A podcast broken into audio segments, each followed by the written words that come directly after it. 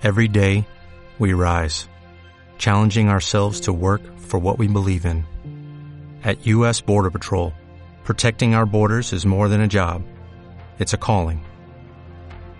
Agents answer the call, working together to keep our country and communities safe. If you're ready for a new mission, join U.S. Border Patrol and go beyond. Learn more at cbp.gov/careers.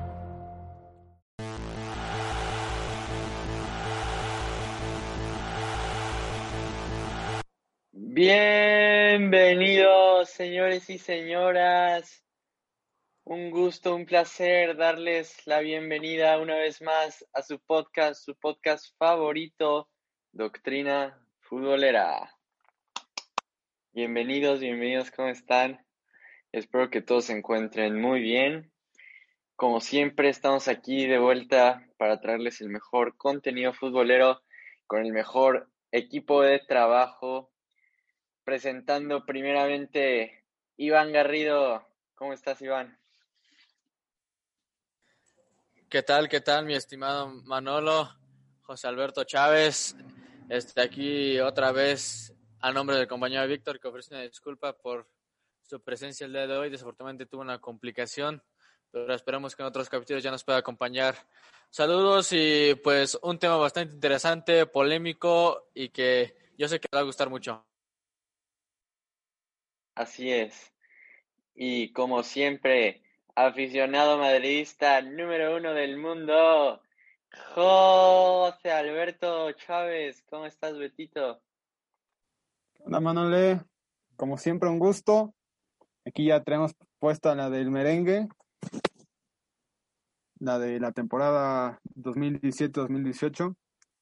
Y pues bueno, a ver, platícanos un poco más, Manole, de lo que se va a venir. Así es, así es, Betito.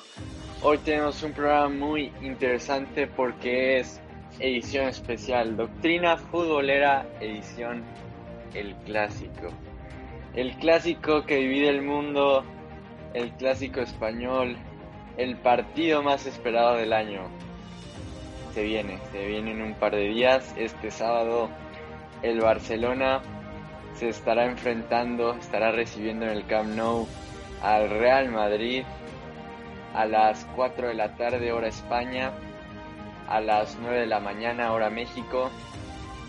Entonces se viene un partidazo, lo estaremos analizando, estaremos hablando acerca de cómo llegan los, equipos al partido, de nuestro, nuestra predicción, nuestro análisis de lo que creemos que puede llegar a ser este partido. Y pues ya después como tal predicciones del resultado. Así que empezamos, empezamos de una vez, no perdamos tiempo. Por favor, Betito, primero que nada creo que es importante analizar cómo ha sido la temporada para los dos equipos antes del partido. Entonces, háblame un poco de cómo ves al Real Madrid en estos momentos. Mira, Manole, del Madrid hablando específicamente, bueno, antes que nada voy a describir una, voy a usar una palabra para ambos equipos, pero pues me voy a enfocar primeramente en el Real Madrid. Eh, la palabra que quiero usar es eh, mediocre de ambos equipos, ¿no? Eh, creo que ya lo discutíamos la vez pasada, ninguno de los dos candidato para Champions. Para la liga, pues siempre. Y bueno, del Madrid. aparte de eso, yo creo que ha sido una temporada de, pues más que nada, quizá de altibajos, pero sin un, juego así que digas que deslumbre, que, que, que, arrase como en, años pasados. Te puedo decir que sacó una buena victoria en el campo del Betis, pero pues unas jornadas después vas y pierdes contra el Cádiz, ¿no? Y bueno, lo de Champions, que este el primer tiempo yo creo que ha sido de los peores en la era Zidane, un primer tiempo que en tres goles, eh, en el segundo tiempo yo creo que sí hubo un cambio de cara, de actitud del equipo, de juego, pero no le alcanzó, no le alcanzó al equipo para igualar el partido. ¿Y qué se viene para el sábado?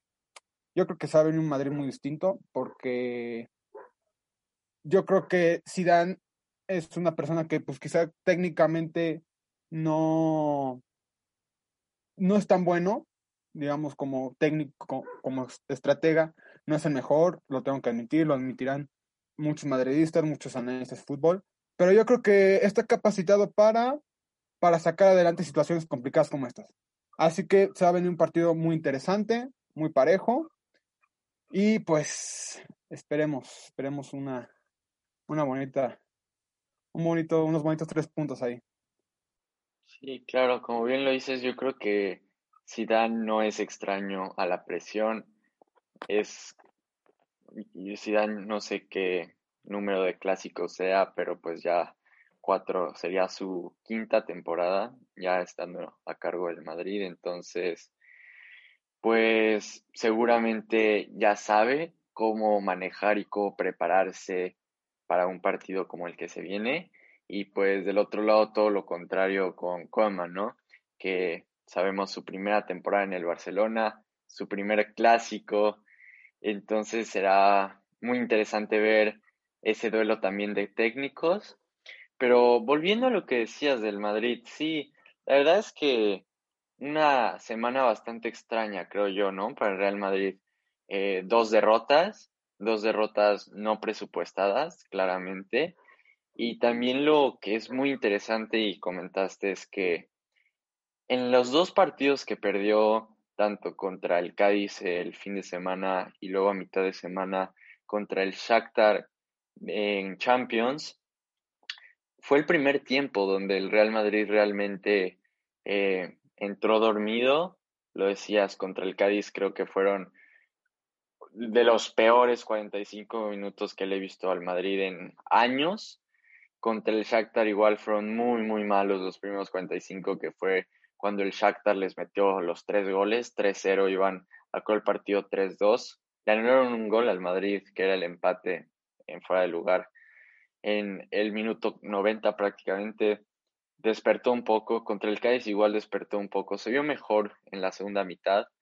Entonces, pues quién sabe, a lo mejor, o sea, no creo que sea coincidencia que dos semanas seguidas la primera parte sea la que te acabe condenando en un partido y va a ser algo que realmente tienen que revisar antes de este encuentro que es importantísimo. Sí, mira, Manuel, antes que nada, me gustaría de ese gol eh, anulado, me, me acuerdo mucho, antes para continuar, de un partido contra la Sociedad, muchos se quejaban de que no había fuera lugar, una jugada exactamente igual, no había fuera lugar, y quién sabe qué, que el VAR ayuda en Madrid, y ahorita exactamente hay una jugada y no, no se dice nada al respecto, pero bueno, ya, ya cada quien sabrá de qué habla acerca del bar. Pero sí, sí, sí era fuera lugar, pero para que esté equitativa la cosa y no se hable de un equipo a favor y otro. Yo, te, yo creo que los clásicos van a ser lo más importante y lo reitero de nuevo, eh, ninguno de los dos equipos está para pelear Europa, así que todos, la temporada para los dos equipos se va a decidir en las ligas domésticas, en la liga y en la copa. Eh, yo creo que eh, ganando el clásico quizá no te no te este no te asegure nada, pero yo creo que te puede quizá salvar la temporada, ¿no? Ya sabemos que la Liga Española cada vez se ha hecho un poco más cerrada y pues estos partidos van a ser muy importantes, yo creo que te lo reitero, puede ser tanto para el Madrid como para el Barça el partido que te salve la temporada para un técnico, para el equipo o inclusive, no me quiero precipitar, para la directiva, no, no, no, para, no para el presidente, pero para lo que conforma la directiva, yo pienso que van a ser los dos partidos muy importantes para esta temporada de, ambos equipos. Claro, pues sabemos el peso histórico que como bien tú lo dices, no solo son tres puntos, es, es ese empujón anímico, es esa, esas ganas, no solo de ganar, sino de, de que pierda el otro, de, es el clásico, es la rivalidad más grande en el mundo del fútbol. Bueno, disputable yo creo a lo mejor un Boca River, a lo mejor un clásico sudamericano, pero por lo menos dentro del fútbol europeo es la rivalidad más grande que existe. Entonces, muy importante. Ahora hablemos un poco acerca del Barça, de cómo llega el Barça. Em, recordamos igual en la jornada pasada de la liga, el Barcelona también perdió, una, una derrota que la verdad es que era una oportunidad muy buena porque el partido se jugó después del partido del Real Madrid. El Barcelona ya sabía que el Real Madrid había perdido. Entonces, el Barcelona ahorita tiene una una, un partido menos que el Real Madrid. Si el Barcelona hubiera ganado su partido contra el Getafe, hubiera empatado al Real Madrid en puntos y pues llegar al clásico empatado en puntos con la posibilidad de rebasarlo en el clásico y además teniendo un partido menos, pues era algo muy importante, una oportunidad muy importante que lamentablemente se dejó escapar. Eh, y después de eso, también en su duelo a mitad de semana de Champions, ahí sí el Barcelona se vio mucho mejor, pienso yo. Es su duelo contra el Ferencváros de Hungría, que supongo que tampoco es un estandarte al que te puedas medir realmente, sin faltarle al respeto en ningún momento al Ferencváros. Pero sí, ganó 5-1 su partido el Barça, anotó Messi, anotó Ansu Fati, anotó Coutinho, anotó Dembélé y anotó Pedri.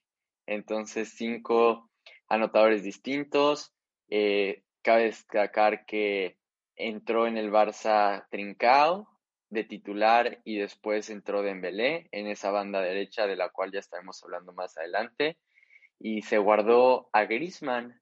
Eh, decidió guardar a Griezmann, no darle minutos ni siquiera desde la banca y pues sabemos que la relación en estos dos momentos entre Griezmann y el Barcelona y Koeman no, no es el mejor, no es la mejor. Pero siento, no sé tú qué creas, pero siento que el Barcelona, no sé, o sea, no lo voy a dar como favorito, pero creo que sí llega un poquito mejor al partido que el Real Madrid. No sé lo que pienses. Mira, comentaba mucho después del partido del, o sea, específicamente del Madrid, de cómo venían ambos equipos y no, no recuerdo quién dijo, pero me, me gustó mucho eh, su punto de vista en el que se dice que el Barcelona ya no está, no está entrando en problemas, ya está en un problema, ya está en un, en un hoyo y todavía no se ve como luz al final del túnel.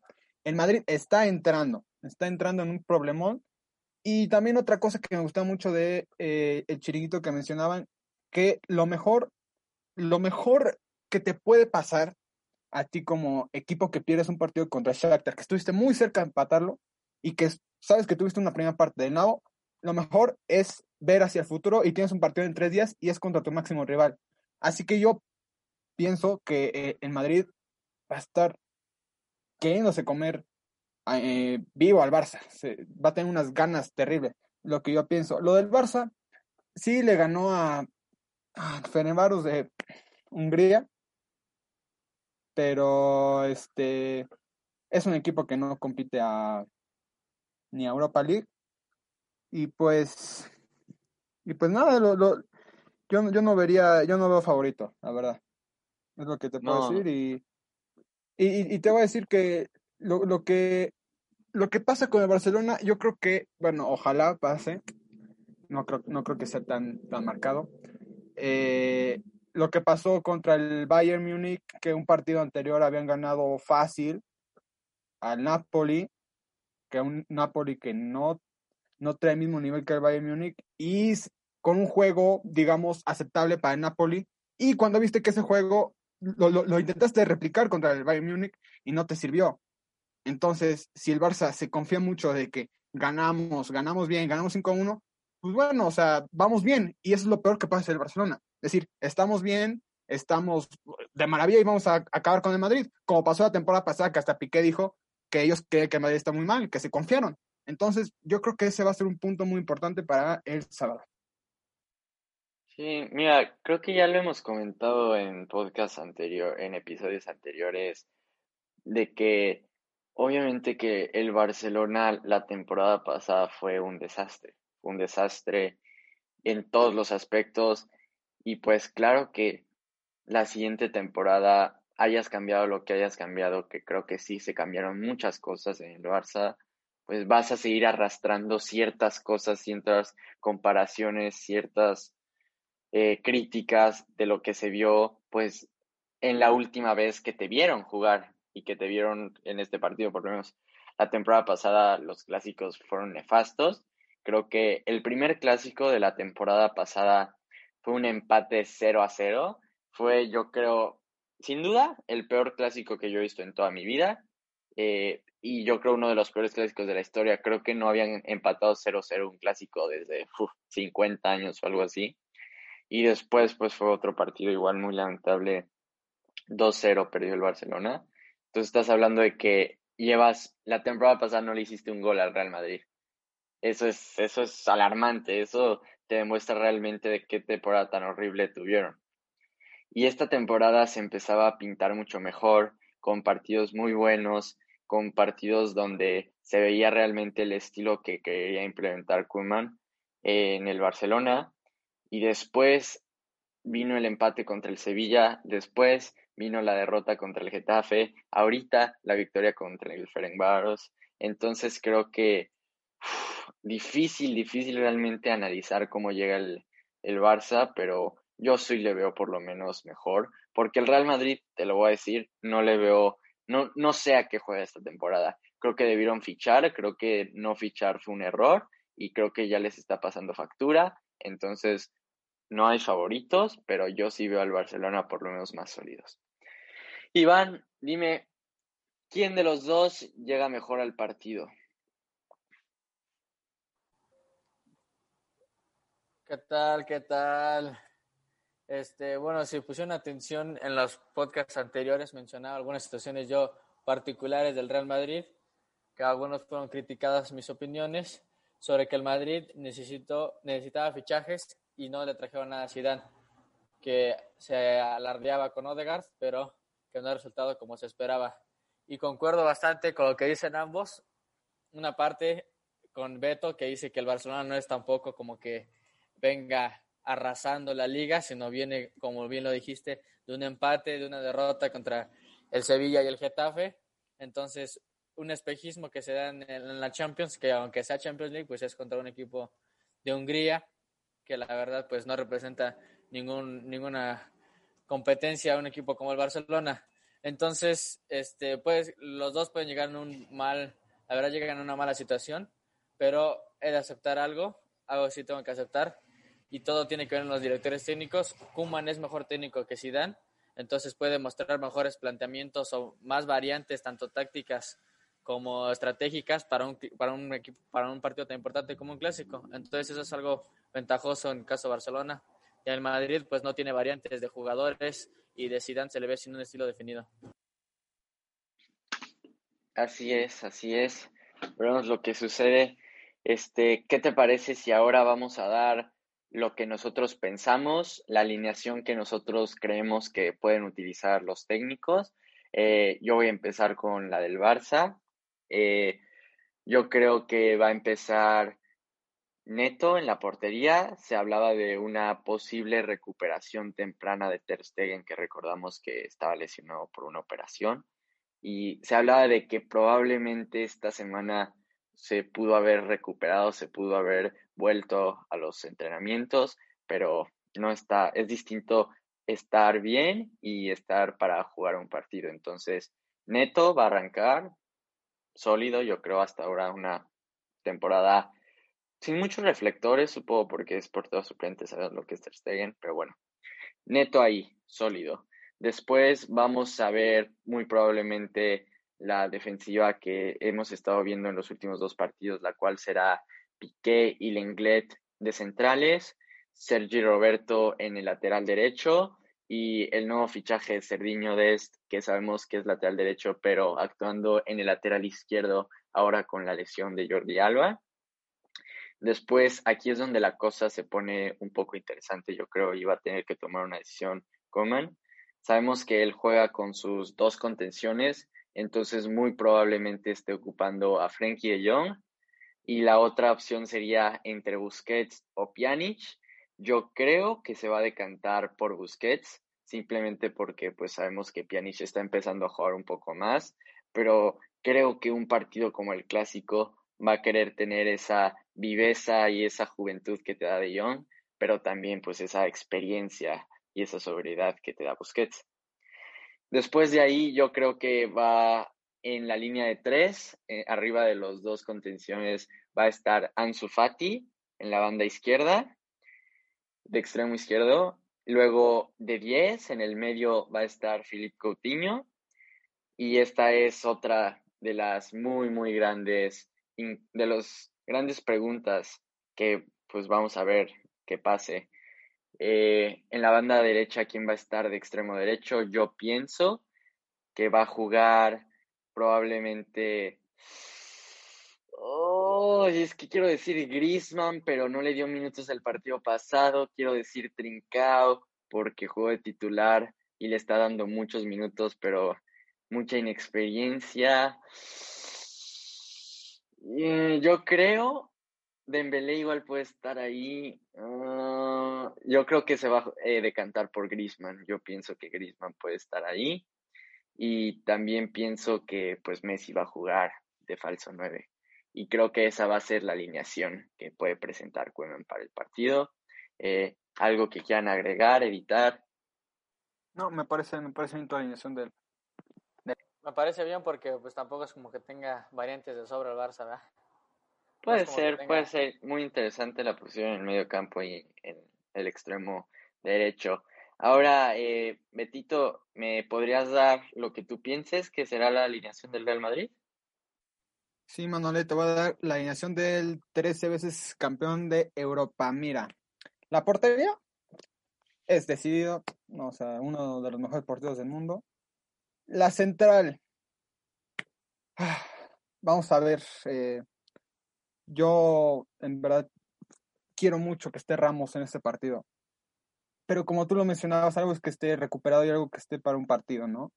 Eh, un, un, dolor en la rodilla, algo, algo de la rodilla es un, poco delicado, así que, o sea, yo, yo me iría por Sergio Ramos, pareja con Barán, pero no sé, no estoy seguro de que Sergio Ramos esté disponible, el capitán, y bueno, ya sabemos el tema Ramos, que siempre pesa.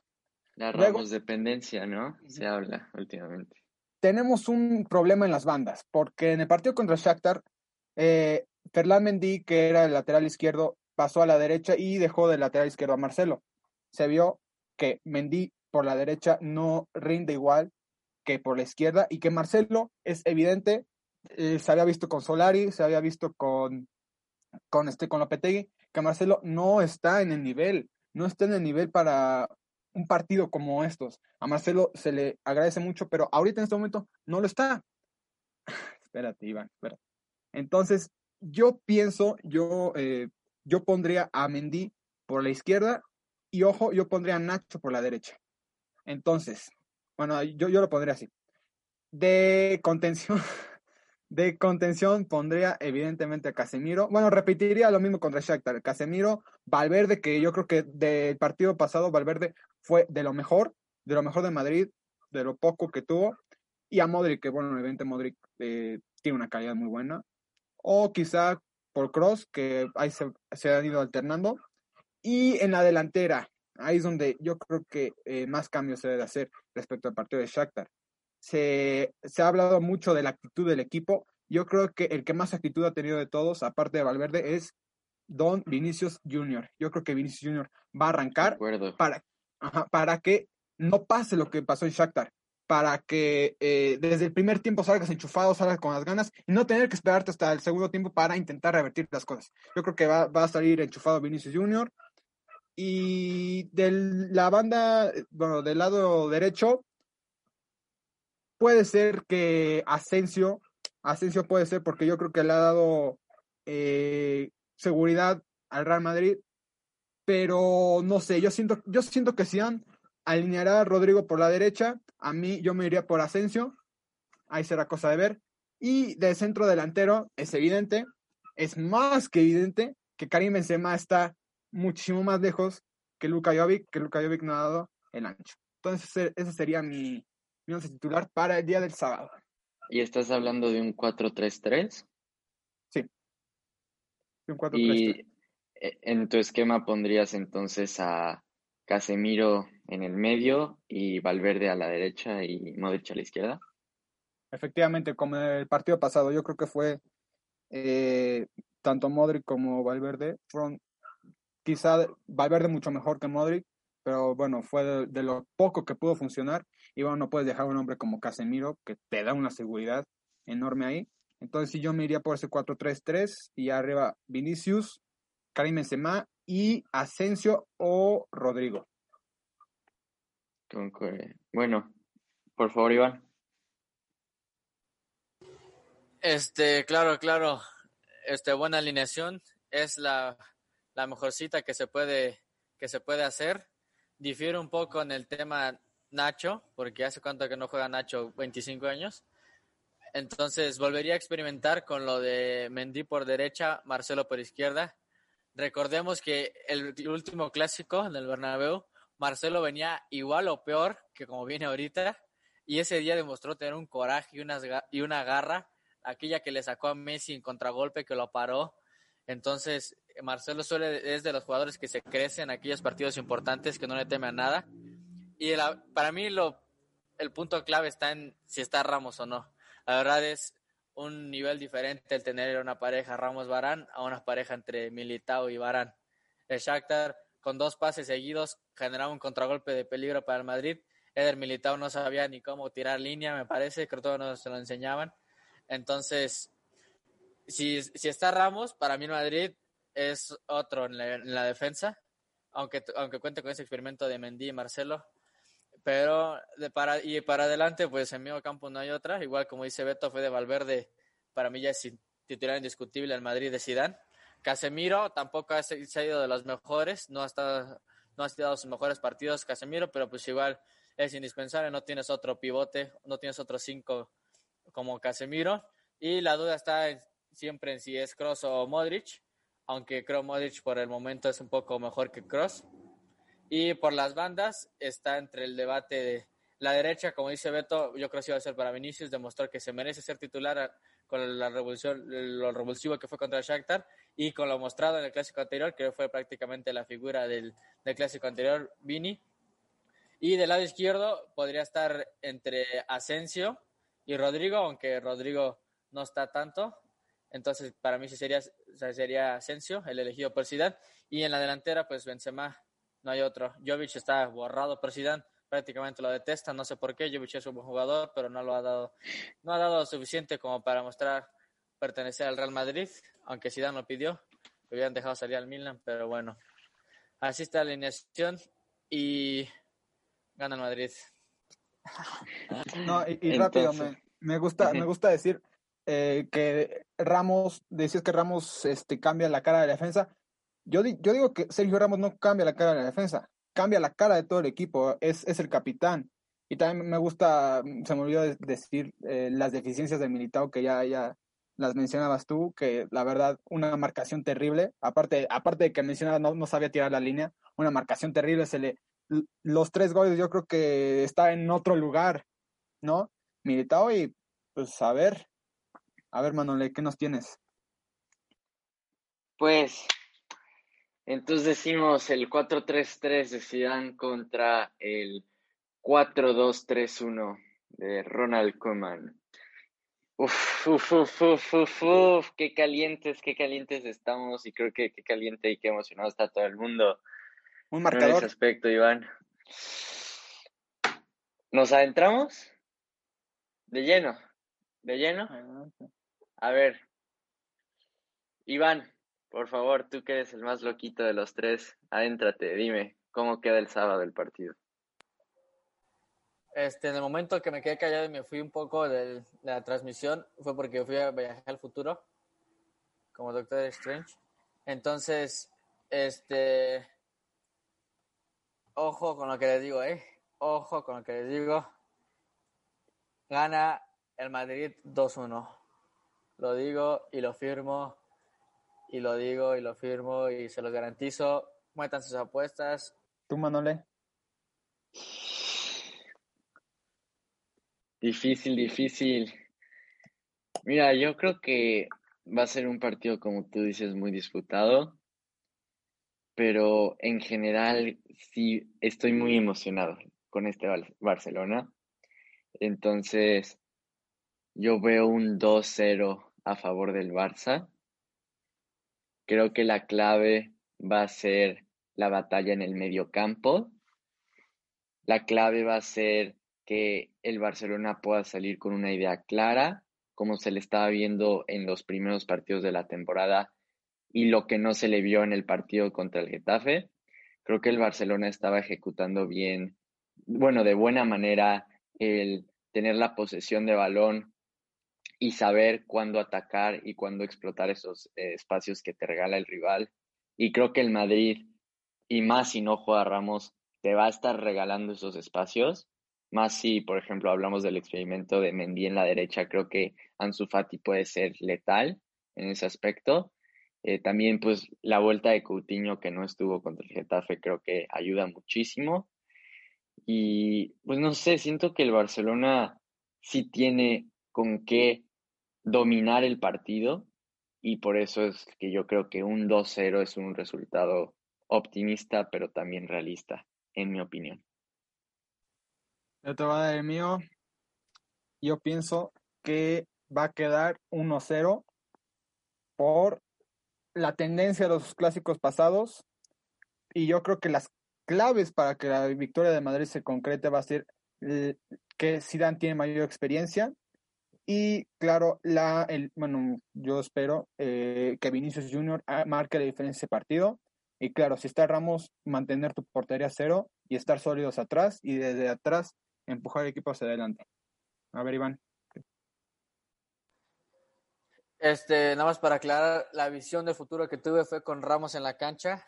Entonces, si se llega a dar algún efecto de Mandela donde la dimensión cambia y no esté Ramos, el Barcelona gana 1-0. La mía es con o sin Ramos. Es más, te la voy a decir con Ramos 2-0. Sin Ramos 3-0. Así de simple. Pero bueno, señores, ahí lo tenemos hasta ahora el clásico español. Eh, de manera muy breve, después de la pausa, vamos a hablar de esta nueva sección que tenemos que es los rankings. Entonces, nos vemos en un momento. Este episodio de Doctrina Futbolera es traído a ustedes por Hotel Santiurde. Hotel Santiurde, el mejor hotel en Hidalgo. Visítanos en www.hotelsantiurde.com o búscanos en Facebook o en Instagram como Hotel Santiurde y haz tu reservación. Ok, volvemos del corte comercial. Ahora sí, con esta nueva sección del podcast, los rankings semanales.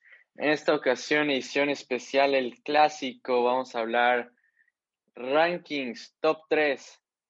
Sus playeras favoritas pueden ser o del Real Madrid o del Barça. O sea, pueden ser de los dos, la que quieras. Top 3 de playeras favoritas del Madrid o del Barça en el siglo XXI. Empezamos, Iván.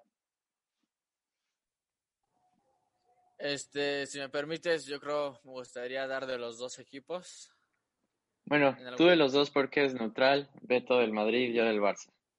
Bueno, el Barça también me cae mal, pero más sus aficionados. Bueno, empezamos con el Madrid.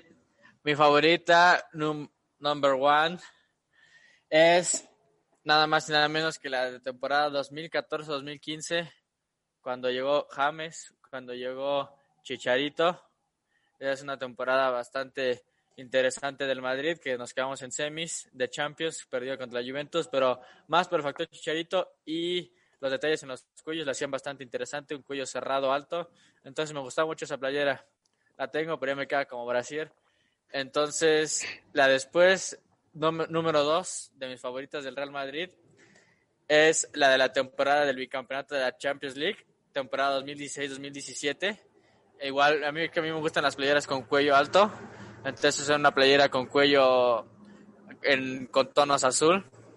Y era bastante, bastante elegante, la verdad. Y número 3 de playeras del Real Madrid favoritas es nada más y nada menos que la del 2013 porque todavía está Ricky Kaká ahí eh, y fue la última playa que utilizó del Real Madrid. Entonces, esa es mi favorita también. Y del Barcelona rápidamente, número uno es la del 2015, me parece muy tradicional, ganaron la Champions con ella, los detalles eran buenos. Número dos es la del 2011, que aunque nos ganaron a United la Champions esa temporada, Era una playera bastante bonita. También la de visitante de esta temporada me gusta mucho. Y número 3 del Barça es la de esta temporada. Me parece una de las mejores después de las pifias que había hecho Nike para el Barcelona. Este, rescató. Rescató tanto del modelo local como visitante, rescató. Después de haber sido los tecos, después de haber tenido casi dos modelos seguidos. Entonces, rescató. Neta. Pues bueno, yo estoy muy indeciso, pero a ver, te voy a enseñar la, una de mis favoritas del Real Madrid. Claro que sí, muy bonita la tercera equipación de la temporada.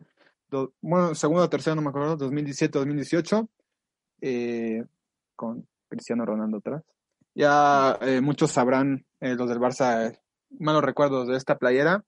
No, me voy a ir una que concuerdo mucho con Iván, esta temporada 2014-2015, aquí está. Igual menciona mucho lo de los cuellos, está muy bonito. Los detalles de rosa, me gusta mucho. Como tercera playera, ¿sabes? No voy a ir con esta. De la temporada antepasada. Sale. Hermoso. A mí, a mí me gustó mucho, o sea, yo creo que eh, innovan sin destrozar la playera. Mucho ojo para, para los del Barcelona, con Modric atrás. Y bueno, voy a mencionar una eh, rápida mención honorífica que es la de la temporada 2012-2013, de los, me parece, 110 años, que creo que ya la había mencionado Iván, con azul, me parece que era esa. La de local. La de local, la de local, sí. Muy bien. Yo, mi top 3 diría número 3, complicado, pero número 3 yo creo que voy a poner... Complicado elegir de la basura. Ajá. Por lo menos no es siempre la misma cosa con el Madrid, bueno, blanquito y cosa. Luego, bueno, luego hacemos una, un top de las playas más horribles del Barcelona. Luego la, la, de la temporada pasada, la verdad, sí, borrémosla, pero mira. mi número 3, yo te voy a poner la de la temporada 2005-2006 cuando el Barça ganó la Champions con Ronaldinho, con Eto'o, contra el Arsenal. me encanta esa playera, creo que es un modelo, es como la fusión perfecta entre clásica y moderna, porque cuando la ves se ve un modelo clásico, sobrio todavía, como del pasado, pero no, no se ve vieja, no se ve como... O sea, es como un kit clásico, pero no se ve viejo. Me encanta a mí. Después, en el número 2, yo te voy a poner a la... Sí, a la del 2011, esa vez que ganamos la Champions contra el United, que Iván igual ya la había mencionado. Me encanta, me encanta esa playera, me encanta la combinación y el uso del amarillo dentro de la playera, en las mangas, en el cuello. Me gustaba mucho que utilizaban un short rojo, me encantaba igual eso.